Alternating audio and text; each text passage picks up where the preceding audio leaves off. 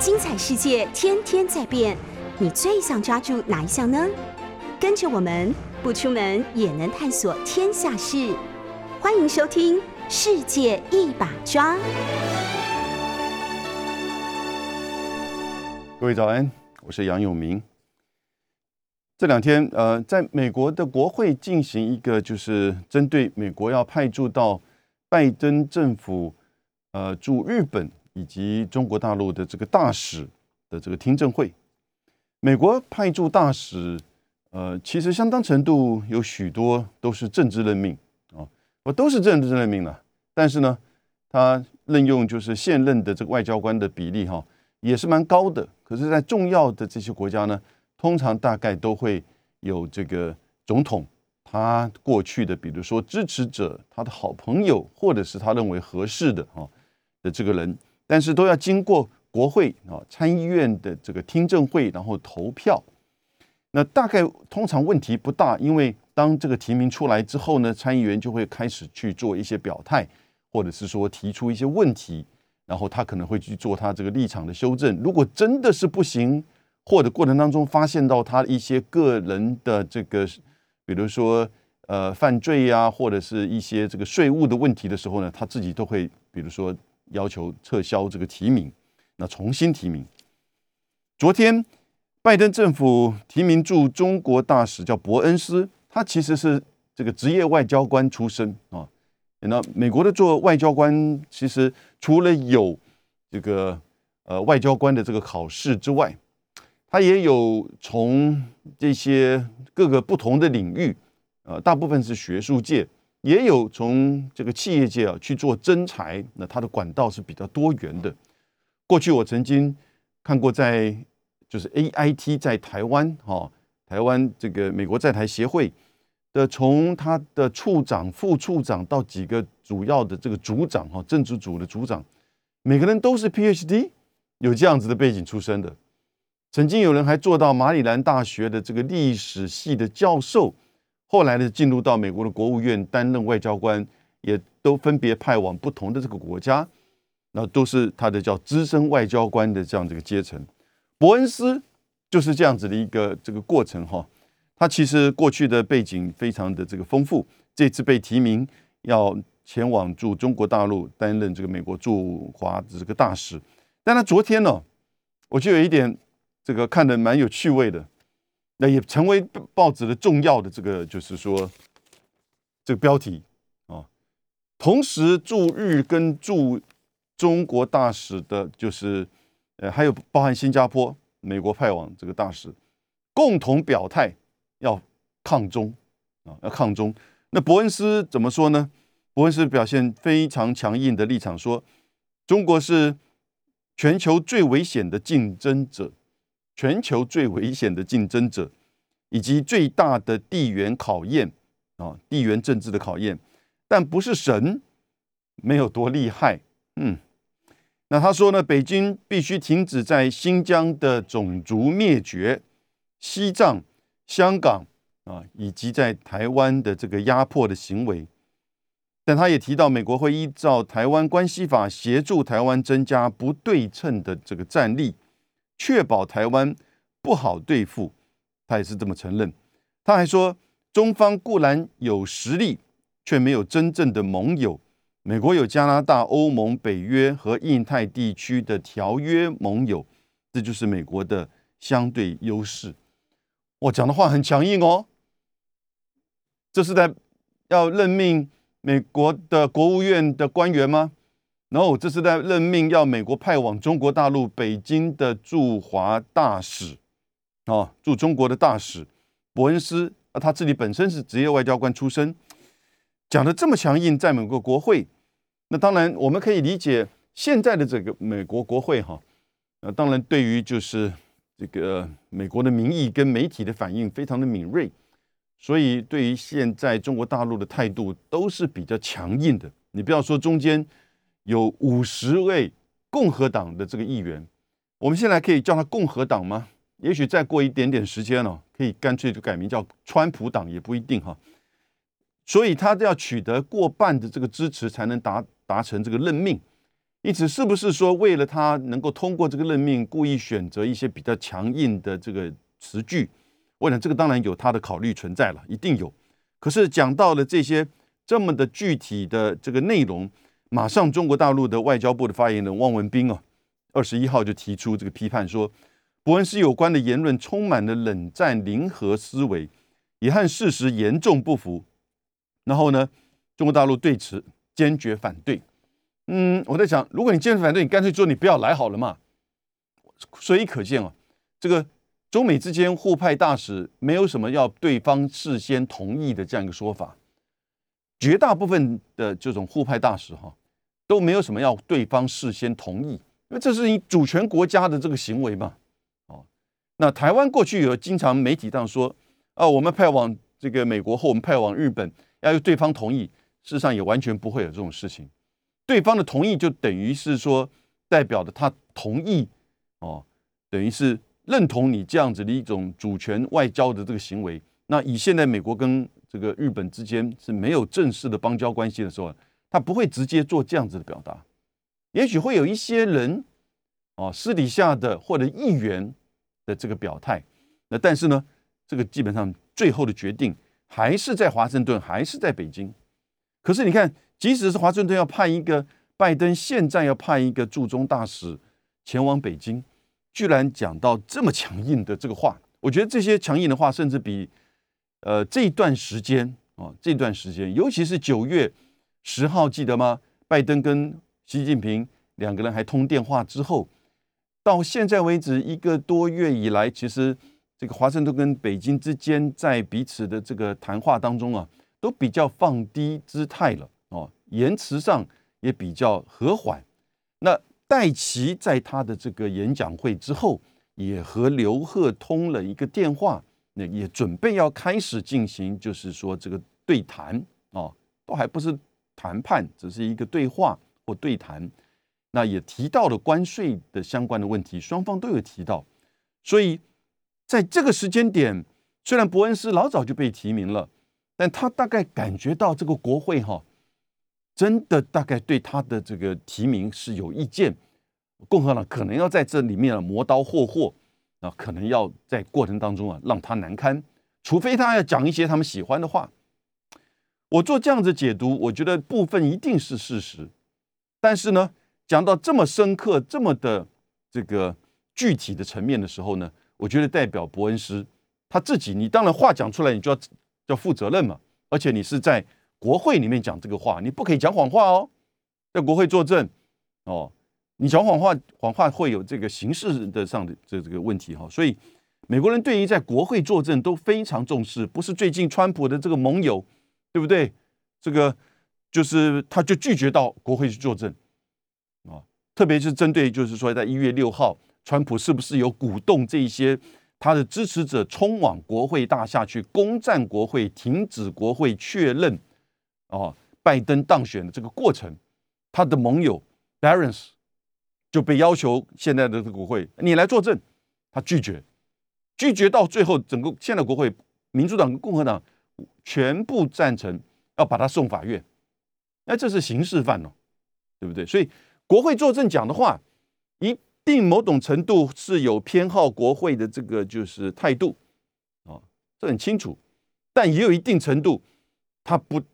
他代表的就是他自己的基本的理念，除非他讲的很外交，外交官应该讲的外交语言、外交辞令，对不对？那显然这个外交辞令在国会目前的美国国会没办法过，这代表什么意思？美国现在的国会、媒体、舆论对于中国大陆的这个反感哈非常这个强硬。那同时他在国会讲的话，当然也代表他自己。那这么你你到北京能够做事吗？环球时报的这个社论就说：“你到北京还能够谈什么事呢？”我就觉得可能刚开始的时候，大概北京对于他可能都比较是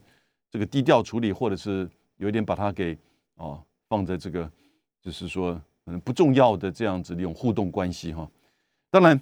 没有关系，因为现在所谓大使的这种议题哈，多半是都是在做 PR，在做公关。对媒体的公关，对国国会议员以及对学术界，啊，但是呢，对于真正的政策，其实还是在华盛顿，还是在北京的这个决定啊。所以，我但是我们觉得这一个伯恩斯的这个言语呢，也反映的川普政府啊，真正的对华的这个政策跟态度呢是什么？哎，这里很有趣味了。我们今天跟各位介绍，昨天《Foreign Affairs》这一个杂志有一百年的这个杂志了哈，它一九二二年成立。以前最早的时候是季刊，那现在呢都变成双月刊，也在呃网络上你都可以这个阅读全文啊。不过当然你要付费阅读，我有付费，我有付费订这个《Foreign Affairs》外交杂志，我有付费订《纽约时报》，我过去还付费订这个《经济学人》啊。但《经济学人》后来我觉得，呃，对我来讲帮助并不大。那因此呢，而且好贵啊，一年蛮贵的，所以呢，我就把它取消掉。Foreign Affairs 昨天有一篇网络上现在登出来的，美国当然是指拜登政府了，对中的外交政策是否太过于敌对？Too hostile，hostile 敌对的、敌意的，是不是？美国现在拜登政府对中国大陆的这个外交政策，哈？太过于针对了，太过于敌对了，充满了敌意呢。他问了，总共这边呈现六十八位专家学者，啊，绝大部分都是美国籍的，有一些是相当知名的这个学者，相当知名的这个学者，请问他们，你是同意还是不同意？啊，是否认为美国对中国大陆的外交政策过于敌对？同意当然就是觉得说太敌对了，那还有人极度同意，strongly agree，那 disagree 就是不同意，也就不认为说太过敌对。Well，有些人说刚好，有些人说其实这是必须要采取的态度，也有相当的人数说这个 strongly disagree。美国现在对中国大陆怎么会敌意，甚至应该更进一步加强啊，这个。强硬的态度跟作为，这整个六十八位，而且都是这个有名有姓哦，所以这一篇文章有蛮有趣味的。我来问各位仔细的这个分析一下哈。首先说这个强烈不同意，也就是 no，美国的对中政策怎么会太过于敌对，甚至应该更进一步？那大概有八个人，然后呢不同意的有二十四个人，所以加起来。这六十八位里面有三十二位哦，相当高的比例认为美国对中国大陆的政策哈，这个就是说应该要保持现在的这个态度，甚至要更进一步的这个强硬。那中间十个人有是保持中立的，那同意认为美国现在对中政策啊是太过于敌对的，有二有二十一个人，其实也是不少哈。那强烈同意的呢，有五个人，所以二十六位，三十二位就是比较站在强硬的这个态度上，二十六位站在应该要和缓，认为目前，而且认为目前拜登政府对于中国大陆的这个政策是过于敌对啊，过于针对了。那这样个比例，你觉得？我觉得刚好代表了美国这个学界啊的这种，就是说啊。等于是分歧，不过这些学界绝大部分、绝大部分啊，都是大概是亚洲中国问题专家，有的是在安全，有的在经济，有的是在社会层面。中间大概六十八位里面，呃，亚华裔的哈，华裔背景的大概有个十二三位，那也都是相当知名。那这些华裔背景呢，绝大部分其实都是美籍华裔，新加坡。呃，有一位中国大陆的这个学者王吉思，北京大学的这个教授哈，他的回答有点让我意外。他回答是中立啊，大概刻意要保持，就是说避免等于是让现在的美国政府呃觉得他的态度过过于这个难堪呃强硬或让美国难堪啊，保持中立。那在这里面呢，呃，我来一个一个跟各位说明吧。大概我的感觉哈，比较自由主义，比较倾向民主党的这个学者专家呢，通常都会认为美国拜登政府现在对中的这个态度哈过于敌对了，过于强硬。可是民拜登自己是民主党啊，所以也有一些民主党看得出来，这些民主党支持者呢，大概就处于是中立或者是在两边的这种，就是不是太这个强硬的认为的这个态度。你看他讲的这个内容就是如此。可是如果比较现实主义，或者是比较倾向共和党，甚至跟属于某一些比较保守的智库啊的这些学者，就基本上认为说，怎么会呢？美国现在。对中的这个政策怎么会过于强硬？就是刚刚好而已啊！甚至认为说应该要更进一步的有完整的这个针对性的这个战略。完全的分歧，三十二比二十六，中间这个百分这个十票哈，我其实看了一下，这个中间这个十票，严格来说应该是某种程度是同意的，也就认为拜登政府对中政策是强硬的一些，但他要保持他的一定的这个。中立的立场，所以应该说一半一半接近。不过不管怎么样，我们用三十二比二十六这样子一个比例来说，其实也是很接近，对不对？那如果你把王吉斯放过来，而这个三十二个里面呢，有两个是过去川普时期的这个高阶的这个政治任命的官员啊，把这两个人拿掉的话，那大概就是三十，也许比二十七、二十二十八这样的情况，所以就很接近。这样子个分歧的情况反映的。跟我们现在认知，刚才讲到美国这个国会有没有哦不太一样，对不对？以及我们看到美国这个媒体的这样子的掌握国际话语权的美国的媒体，对于中国大陆的许多事情的报道的方向，大概也都是偏向某种的这个角度，采取比较批判式的。美国的学者跟这些媒体跟国会哎不一样，某种程度其实是相这个分歧的。举例而言，哦，没有办法，六十八个全部都一个一个带过哈。但是呢，有一些重要的，我觉得蛮有趣味的。在就是普林斯顿大学有一位教授叫 Aaron Freeberg，其实这很有名的一位现实主义比较保守的这个学者，他经常写文章批判，就是说国际这个安全体系美国的这个作为哈，这个应该更加的积极。他认为，其实美国应该要更强烈的反应啊。对中国的这个呃越加具有这种扩张性的这个对外政策，所以他认为中国大陆的对外政策具有扩张性啊侵略性啊，他没有指具体哪些层面。过去的文章里面，他经常会提到南海啊，以及在这个“一带一路”啊的这个层面，所以他提到的是比较地缘政治层面，他觉得中国大陆的作为。跟过去比较起来，有一种扩张性的这样子的特质。那美国呢，应该要更进一步的针对就是中国大陆扩张性的作为提出这个反制。但是他并不是强烈 disagree，他是 disagree，也就是他不同意美国这个目前的政策过于敌意啊。那另外有一位现在在就是斯坦福大学啊的这个女性的教授 Alice Miller。哎，她是这个认为说，目前真的是过于强硬了啊。Agree，华盛顿应该要其实同时的维持合作与竞争啊的这个态势，可是目前看起来合作面几乎是完全没有呈现。他这么说哈，史丹佛的这个大学，那有一位很有名的喽，这位都算是我的师长辈了。啊，虽然我没有真的上过他的课，但我有跟他这个几次的互动。在哥伦比亚大学的 Andrew Nathan 啊，Andrew Nathan，这这个是我们在台湾好多这个学者都是他的这个学生。Andrew Nathan，他其实采取的是比较现实主义的观点。他认为美国对中政策啊，并没有过于强势。他认为拜登政府的中国政策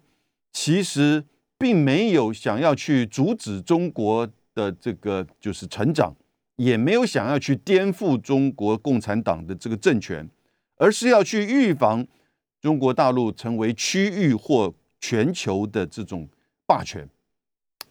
这是现实主义的一个一个说法啊，现实主义的说法。当然，以上所讲的这些东西见仁见智，你是什么观点呢？哦，有有就是 Every Goldstein 这个宾州大学的这个教授，他就是比较自由主义的这个观点，那他也很有名哦，在国际安全呢、国际政治经济的这个层面呢，也过去经常有一些著作。我们现在看到的六八六十八个就是专家学者当中，有一些是纯粹在学术界知名的大学的资深教授，或者是这个之前的教授都有。那有一些你看得出来是在一些智库里面，智库呃，他并没有去很明显去找，比如说美国企业研究所啊、传统基金会啊，那你找这些人，大概你就知道他们一定的态度。可是他会找 CSIS，他会找 Brookings。他会找，就是说 Atlantic Council 这样子，就是比较有一点学术专业。但即使如此，在这里面不同的立场的这个专家们也都有啊，所以很有趣味。我觉得我仔细看了他们的一些这个回回应哈。那另外，在就是新加坡有一个只有新加坡来的一个学者，他是新加坡大国立大学这个，但是他是中东这。研究所的这个主任啊，一个看起来应该是呃，就是非华裔的这个学者，他认为美国对华政策、对中政策是过于强硬了哈。他同意。Bonnie Glaser 啊，Bonnie Glaser 是怎么样的一个观点呢？Bonnie Glaser 当然是 disagree，他认为哪有怎么太太敌对？其实美国现在对中政策刚好是需要更进一步去做整合。能够能够去针对中国提出一个完整的这个政策。外交杂志《Foreign Affairs》昨天在网络登出了一个非常有趣味的这个文章，也蛮有深度的，也呈现了现在美国专家学界对于美国对中政策的这个态度，也刚好很分歧。他询问六十八位的专家学者，而且大部分都是这个领域的专家专家学者哈，不是随便问的。那呈现的就是三十二比二十六，三十二位学者认不认为哦，不认为美国现在对中政策过于强势、过于敌对，但有二十六位学者认为的的确确是过于针对了，过于敌对了，too hostile，too hostile，hostile 这个字。字眼用的是就是很强很强了哈，hostile 是带有敌意的这种针对，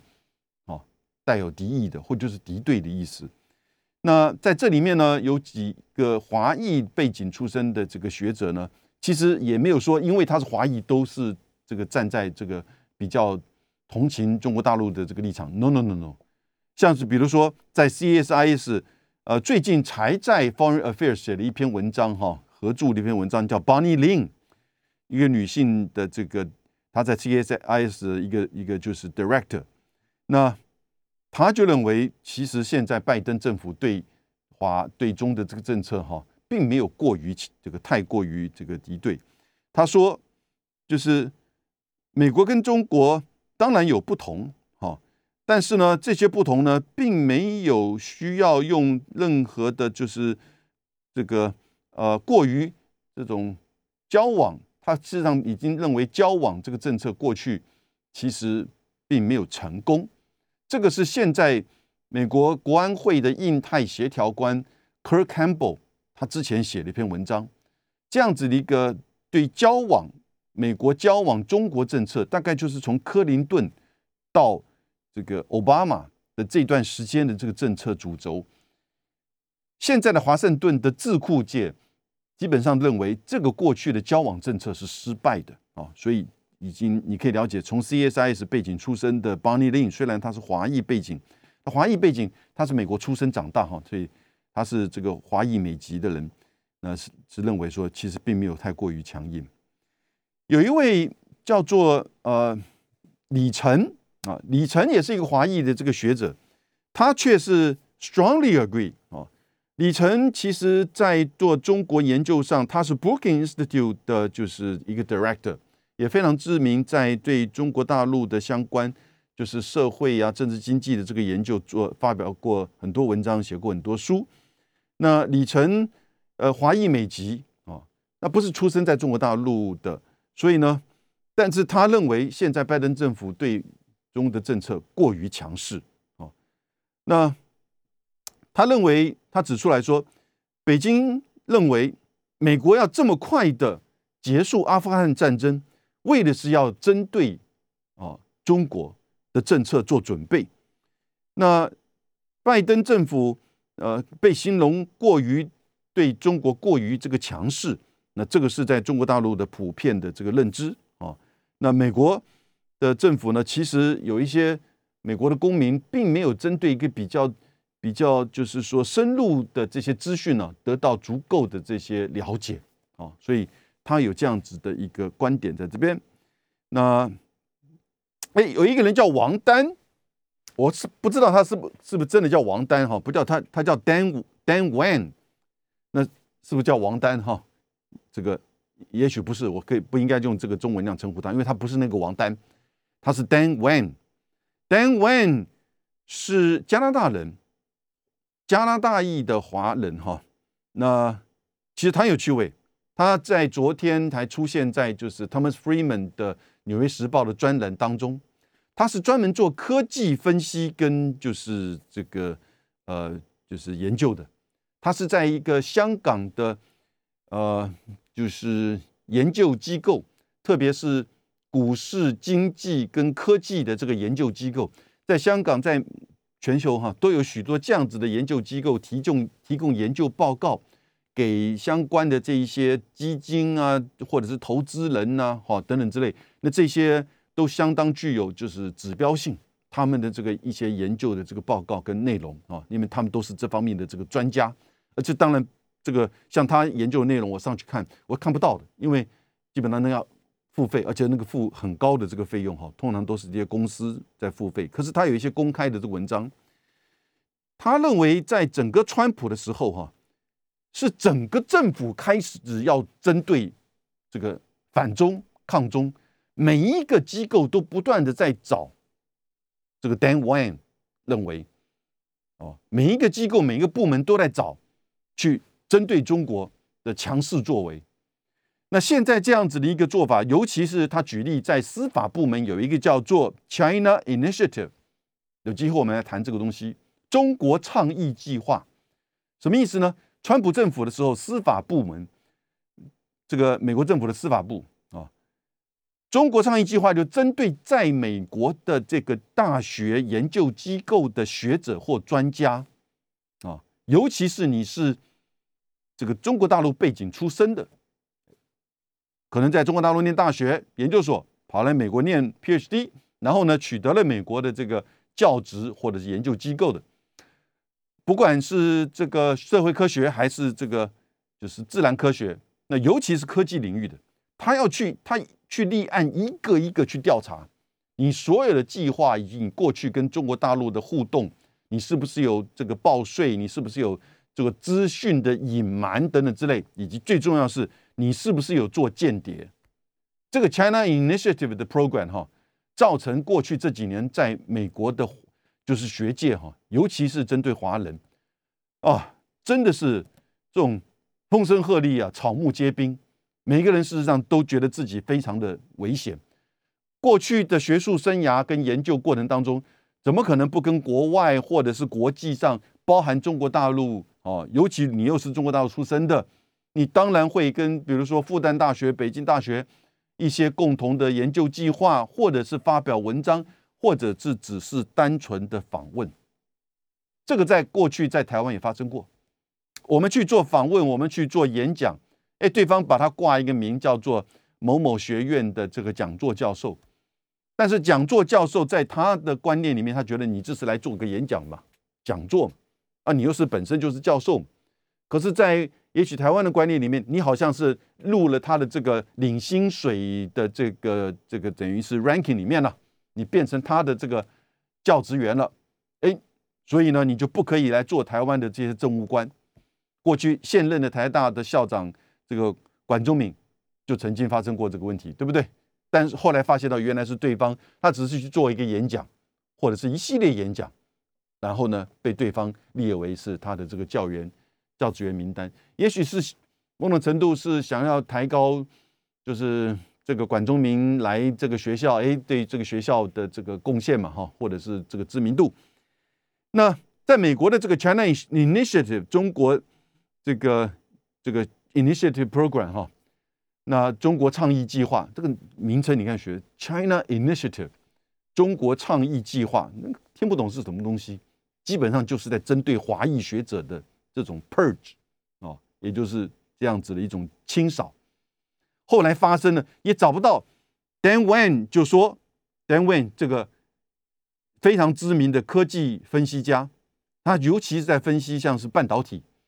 那昨天的他们这个 Freeman 呢写的文章，各位看《纽约时报》的这个专栏里面就引用他在谈台积电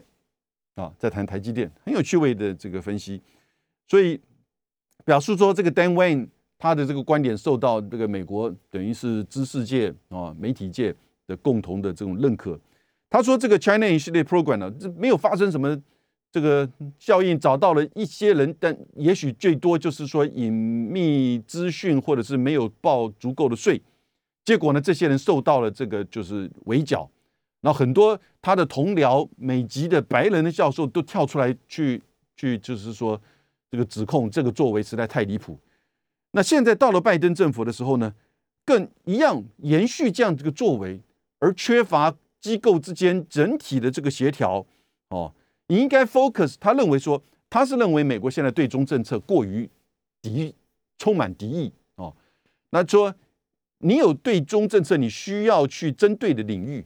但是你就在这个领域去做一个这个比较深入。然后他讲的应该是科技或者是这个关税哦。那但是你不需要延续川普时期，几乎每一个机构都在找中国的麻烦。而且到后来，其实造成自己内部的这种动荡。然后呢，在你自己美国，不是强调多元种族融合吗？但现在你看，在美国的这种反亚裔的这种风潮，以及这些华裔的学者或者是研究人员那种好像自身难保的这种担心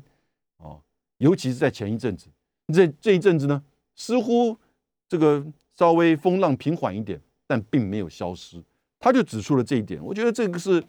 Dan Wayne 哈，不能叫他叫王丹，因为刚刚他叫 Dan，他是加拿大裔的这个华人，那不过呃在美国念书，那现在在香港做这个科技方面的研究。那呃举例而言，像是一些很知名的啊，哦有一些都非常知名，Jeffrey Bader 那是就是 Brookings Institute 的这个。主任啊，他也曾经是奥巴马时期的这个呃，就是高级的任政治任命。那他他是 strongly agreed，也就是说认为美国现在对中政策真的是太太敌意了哈。哎，很有名的人，Joseph Nye 啊，Joseph Nye，哈佛大学的知名的这个教授，对不对？他是站在 neutral 中立的这个立场。然后呢，John Mersheimer，也就是最有名的美国现实主义学者，而且是应该是公式现实主义的学者。等一下，我有时间再介绍他在同一期这一期外 Foreign Affairs 写的这个文章。他是认为 strongly disagree，也就是他觉得美国的对中政策应该更强硬啊。那然后呢，像是因为六十八位真的是非常的多哈，像是伯明，他基本上。其实，在川普时期，国安会的中国主任，整个对中国大陆那种全面性的强硬哈跟针对，都是大概由他所规划设计。他的角色就像现在的 Kirk Campbell 这样子的一个角色啊。那呃，Michael Swain，哎，这个我的好朋友，我介绍一下，他是在就是 Quincy Institute 啊，Quincy Institute 过去他也是。这个呃，美华府一个智库重要的这个研究员跟主任，这个相当熟悉台湾跟中国大陆过去这二十多年将近三十年，他的这个研究非常的深刻。他认为美国到现在为止，拜登政府的对中政策是充满了敌意啊，所以他是 agree。有百年历史的 Foreign Affairs 外交杂志昨天在网络上登了一篇文章，过去这段时间，他针对许多的学者。但是有六十八位有就是明确的表态，中间有非常著名的像 Joseph Nye 啊、Michael Swain 啊，哦这些学者，对于他问的问题就是一句话：是否美国对中政策过于敌对，too hostile，哦，充满敌意。那不同意当然就认为说，其实并不会过于这个强势或敌对。有的人还认为应该更进一步的针对。中国大陆提出更强硬的这个政策，同意的当然就认为说，现在应该至少从川普到现在的拜登是过于敌对啊，过于敌对。中间 Michael Swain 啊，我认识他蛮长一段时间了，他在一直在华府的这个智库工作，现在是在 Quincy Quincy Institute。Quincy Institute 是呃，Quincy Institute 是。呃，非常应该是索罗斯跟另外一个就是兄弟哦，共同成立一个这个研究机构。那这个研究机构还蛮特殊的。那他认为，我提到他的原因是因为他讲的这个内容哈啊就很具体的。他说，华府现在似乎采取了一种妖魔化中国的做法，然后呢，过于这种虚伪的批判。把所谓的种族灭绝，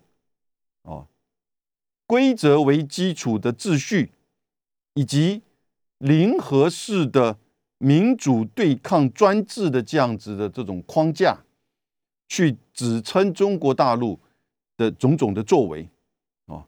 这个对美国的政策跟中美关系没有帮助，啊，他觉得相反的。应该要更进一步去了解、去整合中国大陆到现在的这个自由经济与国际秩序里面啊，他认为中国大陆其实从两千这个零一年进入到 WTO 之后呢，一直都是这样子的一个态势。那你不可以说因为它的这个发展跟强盛，而就开始在从这个就是制造这一些啊过于虚伪。刚刚讲的那些内容啊，对中国大陆如此的敌对啊，如此的这种针对，这个是讲的很具体啊。Michael Swain，OK，那当然中间像是裴敏欣，裴敏欣采取了一个比较中立的这个做法啊。裴敏欣是中国大陆出身，但长时间一直都是在，他是 Princeton 大学的这个 PhD，但长时间一直都在华府做这个就是研究员的。那还有一些学者呢，哇，太多了。Robert Kilham，那这个我们念国际关系都知道，这位学者在哈佛大学的这个就是讲座教授，后来他转到普林斯顿大学去。他是认为，他也是一个现实主义的这个观点啊，所以他是认为，其实美国的政策，呃，其实目前是刚好。那我有在另外一个视频提到一个真正过去研究台湾问题的专家。这个任雪莉啊，Sherry Rigger，他曾经在就是最近的这个演讲当中提到，希望美国不要这个把台湾当做攻击中国大陆的武器啊，也就是不要再把台湾继续的当做一个攻击哦中国大陆各个方面啊的这样子的一种刺激比肩哦或者是武器，不要再打这个台湾牌，因为他会觉得说这样子的作为。会使得美国的民主党内部到后来会担心说，因为这样子比较就是说这么强烈的、毫无保留的这种就是利用台湾去针对中国大陆，最后是不是会使得美国而被拖进到另外一场战争？民主党的这个进步派啊，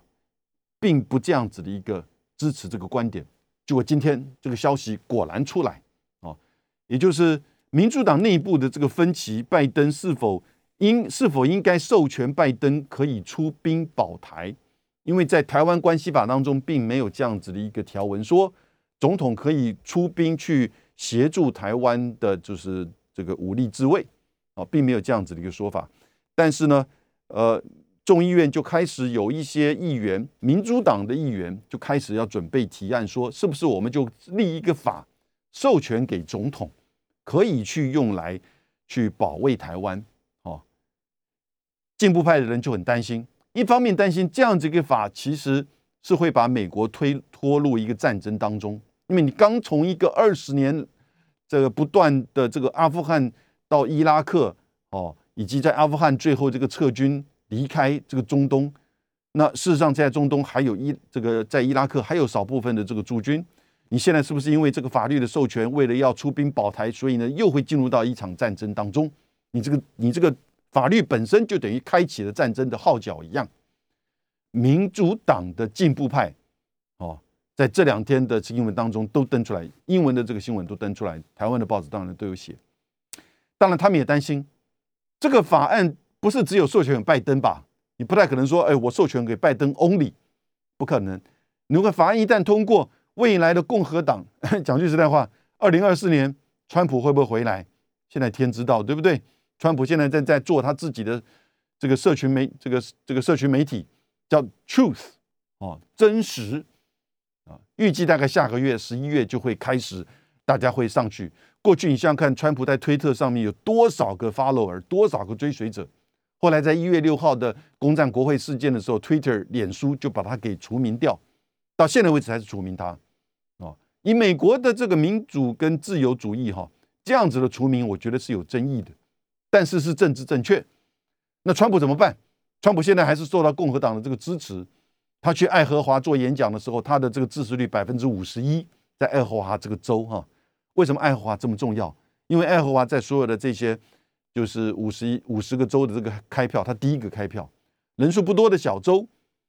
而拜登在那边呢，只有百分之三十一啊。不过那个州传统上都是共和党，可是你就就显示什么？共和党现在对拜登的这种心向往之哈。很深刻的，因此，如果你做了这样子的一个授出兵授保台的授权法案，万一拜登上来之后，那你呃，万一川普回来之后，你不是干脆就给他的一个尚方宝剑吗？是不是？所以这样子的观点，其实这个任雪莉 （Sherry Rigger） 在几个礼拜之前，他就不断的提出来，哦，这种把台湾当武器对付中国大陆，到后来会使得台湾失去了在民主党里面的这个支持。这个是看的是比较深刻的这个层面。那 Sherry Rigger 当然也认为，现在美国的对中政策是过于强硬、过于敌对。哦，呃，Stephen Stephen Watt，OK，这些人事实上都是有被询问到。哦，那王吉思很有趣味，他也问了，就是这一位啊，或者是说问了一几位哈，但只有王吉思同意回答。那王吉实采取是中立的这个做法哦，他认为说，其实，在中美之间，当然存在的有一些没有办法相互这种整合呃的这些利益或者是价值，就是中美之间当然在利益跟价值上会有不同。那那但是呢，美国似乎采取了一个比较对中国针对跟敌视的这个态度，那这个大概也可以理解。嗯，所以他从一个单纯学者分析的这个角度，那可是呢，中国的观察家会认为美国是对中国真的是太过于这个敌对，那他们希望中国也能够对美国哦硬起来，那那这个会造成一个所谓的恶性循环。这个这个话讲的太文了哦，有一点像过去我的我的回答哈，但是呢，呃，也就不得罪任何一方了。等于是他不想得罪这个美国或美国的这些这个读者啊，所以呃，我但他也里面提到的的确确，他认为在中国这边会认为美国对中国大陆的政策过于强硬啊。那有几个华裔的学者也很显然，他是站在就是对于中美之间的这种对立哈，那感觉到是过于强硬啊。那其实 f e r n f a i r 他的纸本。这两天也会出，就是十一月、十二月这一期的，它的标题就叫做“中美新冷战”啊。中间有一篇文章，两个现实主义学者所提到的，用英文的表现其实很清楚。他说有没有 Cold War Capital，也就是 Cold 大写 C 大写 Cold War 哦 W 大写，他说并没有，因为那个是指美苏之间的冷战。但是有没有小写的 Cold War？美中之间已经开始，他们这么认为，因为两个大的强权之间的这种针对性的政策已经开始就变成全面性、全方位的展开。他说，美中的新，因此我们中文怎么讲？因为中文没有办法什么大写小写，对不对？我们中文就叫做新冷战。所以中美的新冷战，在《Foreign a f f a i r》这篇杂志的这个这一期作为封面，那就已经这样子呈现，中美的新冷战是展开了。哦，那同时他也提供这样一篇文章，但是看到美国。的学界跟专家研究者这些观点中是很分歧的，三十二二十六。